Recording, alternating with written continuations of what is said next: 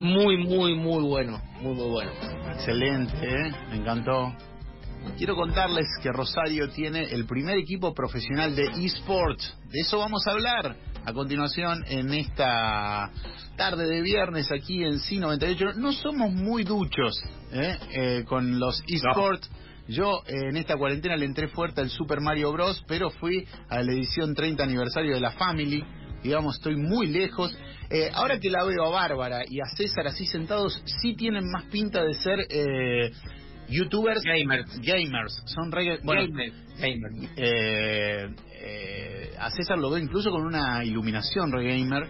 Eh, Barbie está más Sí. intelectual, está más para charla eh, A mí con Iset. me iba me iba más el Tetris en el cosito, ¿cómo se llamaba el aparatito este? Sí, sí, sí, el, el Bueno. jueguito, el jueguito de mano. Ese. Ahí va, Algo así, debe tener un nombre, pero no sé. Yo le entraba al Tetris y nada más. Imagínate lo lejos que estamos que le decimos el cosito ese, eh, ¿no? Es como el de la pizza, ¿no? Así que le pedimos disculpas a Alberto Seip porque somos muy neófitos en esto de los eSports, por eso lo llamamos, él forma parte de, eh, bueno, el primer equipo de desarrolladores profesionales de eSports aquí en Rosario. ¿Cómo te va? Buenas tardes, Alberto. Hola, ¿qué tal? Buenas tardes. Saludos a todos ahí en la mesa. Mucho gusto. Eh, gracias por atendernos. Eh, No, por favor. eh, ¿cómo, cómo, ¿Cómo y cuándo forman este equipo profesional de eSports? Bueno, eh, arrancamos hace muy poquito, alrededor de tres meses. En junio eh, tomé la decisión de aportar mi pequeño granito de arena en esto de los eSports, que, que bueno, es algo que me apasiona mucho, me gusta. Juego desde muy chiquito, así que, así que bueno, estoy en un momento de mi vida que, que decidí hacer algo por, por todo esto. Eh, ¿Nos contás, eh, sobre todo para el público que no, no juna de qué van los eSports?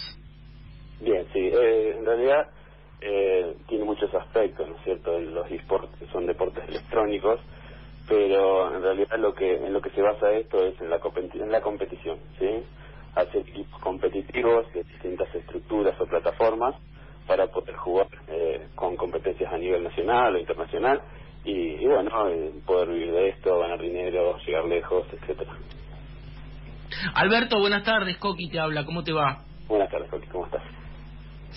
Eh, ¿Cómo linkeas esto con Twitch, que es una red social eh, o una plataforma también muy, pero muy eh, en ascenso en estos eh, días?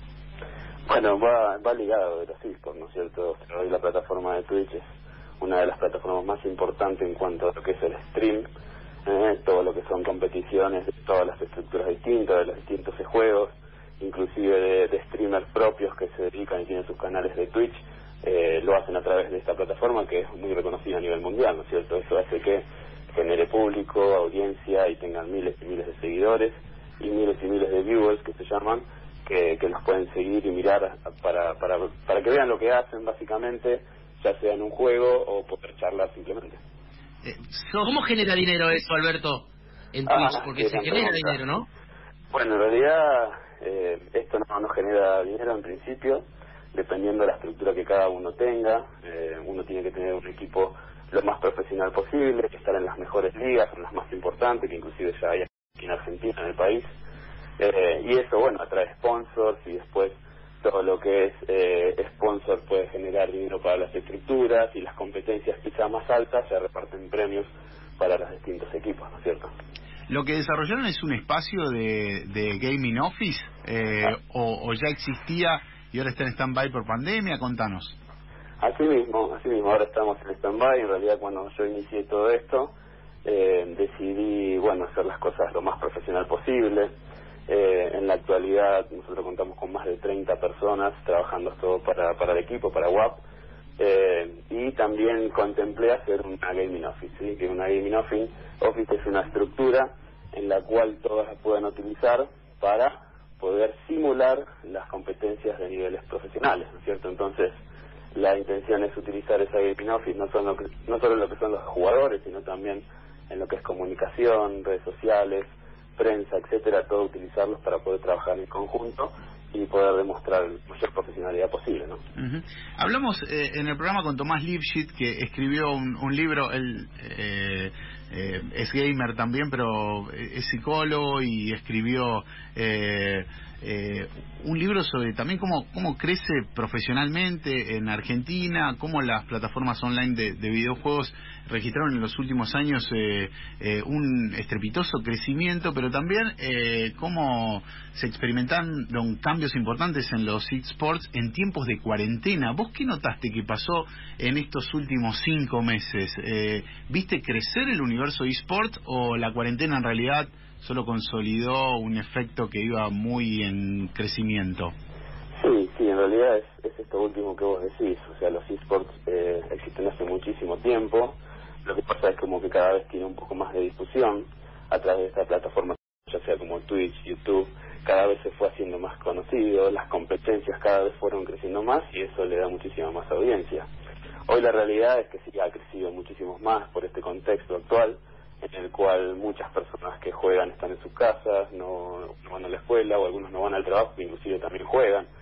Entonces es como que ha crecido mucho en este último tiempo, pero hay equipos de eSport que hace más de 10 años que están trabajando eh, y que realmente van llevando las cosas muy bien para, para que esto evolucione, ¿no? Alberto, ¿cómo va? Te habla Bárbara. ¿Qué tal, Bárbara? ¿Cómo estás? Bien. Eh, ¿Cómo es la comunidad de jugadores de eSport en Rosario? ¿Cómo está conformada? Eh, digamos, ¿Cuál es el, no sé, porcentajes, pero digo, la mayoría son aficionados porque no existe la profesionalización prácticamente, creería. ¿Y cómo es el, el reclutamiento, si se quiere, eh, de los jugadores? Nosotros en la actualidad contamos con tres estructuras, ¿sí? que son tres juegos distintos, que en este caso algunos quizás los conozcan, en otros no, pero es el, el Counter-Strike, el típico juego de, de shooter, ¿sí? en primera persona, no sé si alguna vez lo escucharon o no. Eh, tenemos una estructura de, League of Legends, que es otro juego, y de Dota 2, que es otro juego. Cada estructura tiene su método de trabajo y su forma de trabajo. La realidad es que nosotros en la actualidad no solamente tenemos chicos de Rosario, tenemos chicos de todo el país, inclusive una sola persona tenemos del exterior, que es de Chile, así que no todo es aquí en Rosario. Sí, hay, hay muchos chicos que son de acá, eh, quizá un 50% de la estructura, pero bueno, como esto es algo muy federal y las competencias la mayoría son online, no necesariamente uno tiene que tener todos los chicos aquí dentro de la ciudad, ¿no? Estamos hablando de eSports, estamos conociendo un poco más acerca del trabajo que llevan adelante eh, Alberto Save y eh, un grupo, ¿no? Me imagino que no sos eh, el único que está laburando en el desarrollo de este primer equipo profesional de eSports en Rosario. Así es, así es. Sí, nosotros estamos, bueno, yo tengo un, compañero que es, es, hermano mío, que es el cofundador, yo soy la cabeza, digamos, de, de la estructura pero sí, realmente hay muchísima gente trabajando en la actualidad para, para nosotros, cada uno en su sector. Tenemos desde community manager, jefes de prensa, los jugadores, cada, cada estructura tiene su coach, que es el entrenador, digamos, de cada disciplina. Es como un equipo, digamos, de fútbol o de, cualquier otro deporte, que, que requiere de un montón de cosas dentro de la estructura. Por ejemplo, ahora tuvimos, bueno, esta semana pudieron participar en una charla que dio Mackey respecto a lo que es el liderazgo. La primera semana de octubre tenemos una charla con una psicóloga deportiva eh, tratando temas de lo que es eh, la victoria, el fracaso y todo lo que respecta al mundo del deporte. También lo que es nutrición, o sea, tratar de ser lo más profesionales posible, en realidad es lo que buscamos y tratarlo como un deporte, ¿no? Claro, eh, se hablaba de, de sumar a los esports como olímpicos. ¿Existe esa posibilidad o existen ya esports olímpicos? Todavía no existen en la actualidad, sí es algo que, que está recorriendo, digamos, por, por muchos medios, por muchos lugares en todo el mundo. Eh, hoy la verdad que la estructura habla de millones y millones de personas que están dentro de los deportes electrónicos, de millones y millones de dólares en lo que son sponsors y, demás dentro de todo el mundo. Por ahí todavía lo que es Sudamérica, en Argentina estamos muy atrasados y, y no tengo duda de que vamos a ir evolucionando cada vez más, pero en países como en, en, Europa o en Estados Unidos hay competencias muy, muy grandes que hacen que eh, todo el mundo acapare y ponga la mirada en, en este deporte, ¿no es cierto?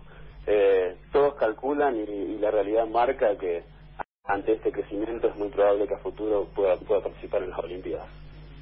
Alberto, ¿por qué es tan importante el tema de la nutrición en los jugadores de eSports? Bueno, todo equipo profesional requiere, es como un, es como un trabajo, ¿sí? Eh, yo, yo me dedico a otra otra cosa que es a, la industria metalúrgica, por ejemplo, y tengo tengo mis empleados y, y los deportes electrónicos es exactamente lo mismo. Cuando uno quiere profesionalizar algo y quiere vivir de esto, necesita trabajar y lograr cosas y esforzarse para ello. Entonces es importante la nutrición porque un jugador profesional requiere horarios de entrenamiento, requiere de una buena alimentación, de un acompañamiento psicológico, porque la intención es, no es que los chicos estén 24 horas del día adelante de una computadora, sino que lo tomen como una disciplina en la cual tengan horarios de entrenamiento y también cuidarse dentro de lo que es la nutrición, ¿no es cierto? Que es muy importante. Eh, Viste que por pandemia, no sé, ciertas contiendas deportivas como, bueno, todas en realidad, pero pienso en, eh, sobre todo el automovilismo, se volcó mucho a, a la virtualidad. Eh, ¿Es esa también una arista más de los esports? Sí, sí, sí, eh, la verdad que es, es interminable la lista porque eh, hoy por hoy inclusive existen, existen competencias mundiales millonarios con gente que viaje de, viaja de todo el mundo para poder competir a través de un celular.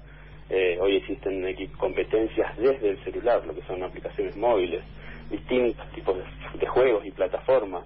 Entonces es como que no tiene un fin. Nosotros en nuestra estructura simplemente jugamos con eh, equipos que, que se basan en PC, en computadoras, básicamente, pero también las hay en distintas plataformas como PlayStation, juegos como FIFA, todo lo que es fútbol y demás, se juega a través de consolas y, y ni hablar lo que es celulares también, que hoy está teniendo un auge muy grande, ¿no?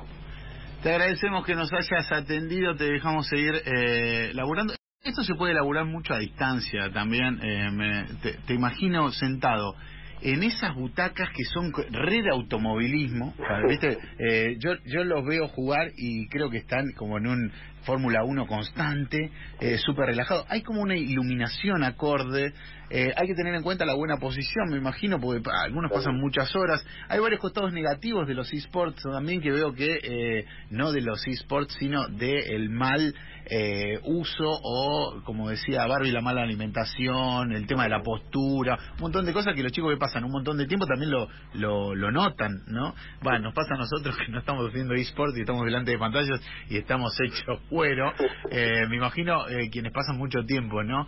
Eh, jugando. Eh, sobre eso están laburando también, eh, generando charlas, eh, todo el tiempo tirando data, como para hacer un buen uso de los esports. Totalmente, totalmente es así. WAP se creó para ser un equipo profesional, pero por mi trayectoria y mi experiencia personal, la realidad es que nosotros buscamos que todos los chicos que acompañan a WAP sean chicos con mucho talento, pero que sean chicos amateurs. Por ahí hubiese sido más fácil, o el camino más fácil sería ir contratar, contratar profesionales que ya estén en la escena, como se llama, pero la realidad es que nosotros decidimos buscar jugadores con mucho nivel, que sean amateurs, y darle las herramientas para que puedan llegar lejos. Eso es fundamental para mí, crear esa ilusión en los chicos para, para que puedan llegar lejos y vivir de eso. Eh, te mandamos un fuerte abrazo, gracias por atendernos Alberto, eh, muy amable. Las redes sociales del proyecto para aquellos que se quieran sumar, eh, pispear un poco de qué va la mano. Las redes sociales son todas WAP eSport GG, sí, sí, WAP eSport GG, en todas las plataformas, ya sean Twitch, Instagram, Twitter, Facebook, nos pueden encontrar. Y, bueno, nada, gracias a ustedes por la comunicación y quedo a disposición para cualquier otra cosa. Abrazo, abrazo grande.